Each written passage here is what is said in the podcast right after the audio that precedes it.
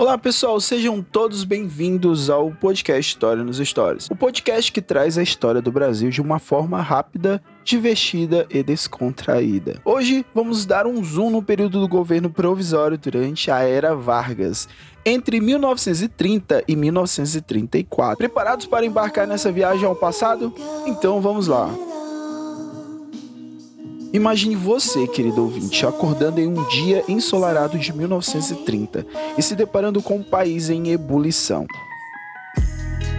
É como se alguém tivesse apertado o botão do turbo na política brasileira. Está todo mundo agitado, cansado das mesmas caras mandando e desmandando no poder. Foi aí que surgiu o querido e amado, ou nem tanto, Getúlio Vargas. Ah, o que fazer quando se está cansado da mesmice política? Simples, é só derrubar o governo, assumir o poder e criar um governo provisório. Fácil assim, né? Vargas. Brincadeiras à parte, pessoal, a Revolução de 1930 foi um momento crucial na história do nosso país. Vargas liderou um movimento de oposição e deu um pé na bunda, desculpa pelo palavrão, do presidente Washington Luiz. Com isso, ele assumiu o controle do Brasil e inaugurou tal governo provisório. E o que era esse tal governo provisório, afinal? Bem, era como um mandato tampão, um governo temporário que deveria durar apenas até a elaboração de uma nova Constituição e a realização das eleições. Mas vocês sabem como é, né? A vida é cheia de surpresas que era para ser temporário acabou se estendendo um pouquinho mais. Vargas gostou tanto da cadeira presidencial que resolveu esticar a sua estadia no poder. Pensando bem, deve ser legal, né? Mandar em um país inteiro. Mas não vamos esquecer que ele tinha um plano em mente. Durante esse período, Vargas tomou uma série de medidas que ficaram marcadas na história. Ele tinha como objetivo modernizar o país e promover mudanças sociais e econômicas. Foi nessa época que surgiram leis trabalhistas, como a criação do salário mínimo e a regulamentação da jornada de trabalho. Mas nem tudo eram flores. Meus amigos, Vargas também usou de uma mão pesada para lidar com os opositores políticos. Houve censura, perseguições e um clima tenso que deixou muita gente de cabelo em pé. Nem todo mundo ficou satisfeito com as decisões dele.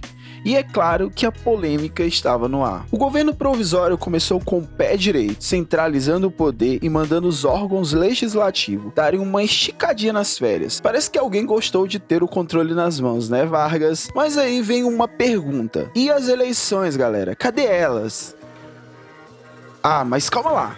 O Vargas não ficou só relaxando no trono presidencial ele criou ministérios novos, tipo o Ministério do Trabalho, Indústria e Comércio e o Ministério da Educação e Saúde. É, pessoal, assim, tinha muita coisa para organizar nessa bagunça toda. E é claro que algumas medidas não agradaram a todo mundo. Alguns estados, como São Paulo, ficaram com uma pulga atrás da orelha e resolveram pegar em armas contra o Vargas. Foi o estouro da Revolução Constitucionalista e, meus amigos, temos fogo no parquinho. Depois dessa confusão toda, o Vargas teve que dar uma acalmada nos ânimos e chamar a galera para votar. Eleições legislativas e uma Assembleia Constituinte foram convocadas em 1934. E olha só, teve umas mudanças bem importantes nessa nova Constituição. Primeiro, o voto feminino. As mulheres entraram em cena e botaram a mão na massa política. Além disso, o ensino primário gratuito e obrigatório foi garantido. E tem mais: a Justiça do Trabalho foi criada, protegendo os direitos dos trabalhadores.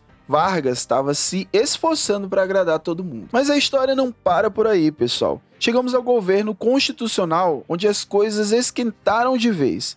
Surgiu uma revolta comunista conhecida como a Intentona, com o pessoal do Partido Comunista Brasileiro e da Aliança Nacional Libertadora tentando dar uma bagunçada no governo. Aí a repressão foi forte, com torturas e prisões ilegais. Parece que o Vargas não estava muito afim de brincadeira quando o assunto era comunismo. Mas espera, tem mais uma bomba para soltar. Dois anos depois, em 1937, o Vargas alegou um tal de Plano Cohen, uma suposta tentativa de golpe comunista.